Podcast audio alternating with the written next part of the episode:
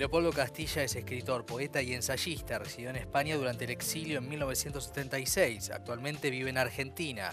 Gran parte de su obra poética fue traducida al inglés, alemán, chino, sueco y ruso, entre otros idiomas. Es autor de El árbol de la copla, Diario en la perestroika, Gong, Línea de fuga, Libro de Egipto, El caminante, Antología poética y Como si hubiera pasado una garza, su último libro, entre otros textos. Y aquí lo tenemos, eh, editado por Nudista, el último libro de Leopoldo El Teuco Castilla. Eh, eh, y justamente es un poeta absolutamente extraordinario, absolutamente extraordinario. Y la charla que tuvimos uno quisiera ponerla completa al aire, pero bueno, los tiempos y, el formato de la sección eh, invitan a algunos fragmentos eh, que vamos a empezar a compartir inmediatamente en la voz del propio Teuco Castilla. El primero tiene que ver con qué pasa, qué es lo que sucede, lo que acontece cuando escribe el poeta. Escucha. Uno siente cuando escribe que a veces eh, está en un grado de percepción, digamos, eh,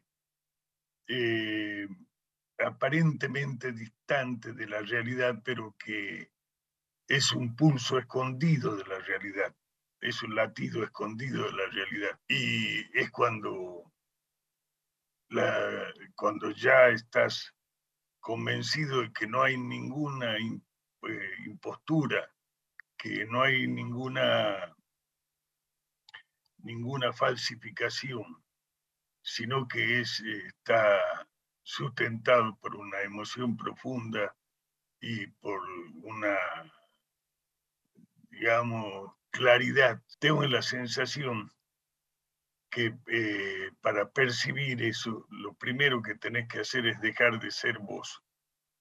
Tenés que tratar de, que la poesía actúe con un campo libre, tenés que dejar de ser vos. Em, aparecen eh, en este programa, por suerte y con frecuencia, personas que marcan estas cuestiones que son realmente eh, únicas, ¿no? Eh, en cuanto a este tiempo que propone la alienación, ¿no? Como, como proyecto. En este fragmento vamos a hablar de el exilio que sufrió el teuco Leopoldo Castilla, cómo influyó el exilio en su poesía. En lugar ser expulsado de mi lugar. Eh, es como si tuvieran, tuvieran arrancado el lenguaje. Y estuve muchos años sin escribir. Había, creo que recónditamente, el guardar la voz que yo había llevado cuando salí de mi tierra, guardarla eh, para que no se me no se me quiebre adentro, no se me no me la echen a perder.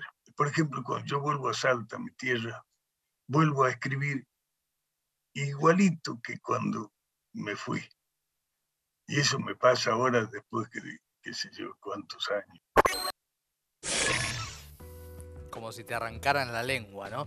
Es fuerte eh, lo que va construyendo como un recuerdo y una reflexión sobre la poesía y lo que pasa también con la identidad de la tierra, ¿no? Cómo la tierra nos marca. Em, la, charla es larga y hay muchas cosas para destacar. Algún día pasaremos estas entrevistas completas, seguramente. Eh, pero le preguntamos, por supuesto, después de un largo rato, qué es para él la poesía. A ver qué nos dijo. Lo hermoso de la poesía es que nadie sabe lo que es. Yo incluso hasta aventuré en un poema, porque como nadie sabe y nadie sabrá, alguna vez dije que era sagrada porque creaba todo y no concedía su secreto. Para añadir otra imprecisión más o menos cercana, pensé incluso que hasta podía ser una partícula, como el neutrón, el fotón, ya que violaba causa y efectos, traía todas las dimensiones del universo que desconocidas, o sea, actuaba, actuaba como una partícula del cosmos. Eh, pero no, no creo que nadie pueda saber nunca qué es la poesía. Qué bárbaro, ¿no? Eh, el privilegio de escuchar a este gran poeta. Em, y en la charla también hablábamos de la memoria y del olvido. El poema de la página 37 es en homenaje a otro gran poeta, decía el Teuco muy olvidado, y se llama Se va Juan José Hernández. Lo lee su autor. Desnudo, a merced del tiempo, habla como si soñara. Una delicada muerte natural, sus palabras solitarias en la clínica que se niebla de pronto con un silencio que Dios no ha conocido. Su último aliento abre la orquídea salvaje de sus sentidos y vuelve a ser naranjo, jacarandá, tormenta de agua, y ya no hay modo de que se le vaya el alma. Lejos de él, suavemente se van el blanco inmortal de las sábanas, las cenizas de sus noches, los azares de su infancia. La poesía se va callando todo, como si hubiera pasado una garza. Qué maestro, ¿no? Eh, es una voz, es una obra poética, son eh, palabras que conmueven, ¿no? Cuando nos encontramos ante un gran poeta como es Leopoldo el Teuco Castilla. Y ya no hay modo de que se le vaya el alma. ¿Qué falta nos hacen estas palabras a veces, no? Las palabras, las palabras, ¿no? No el palabrerío.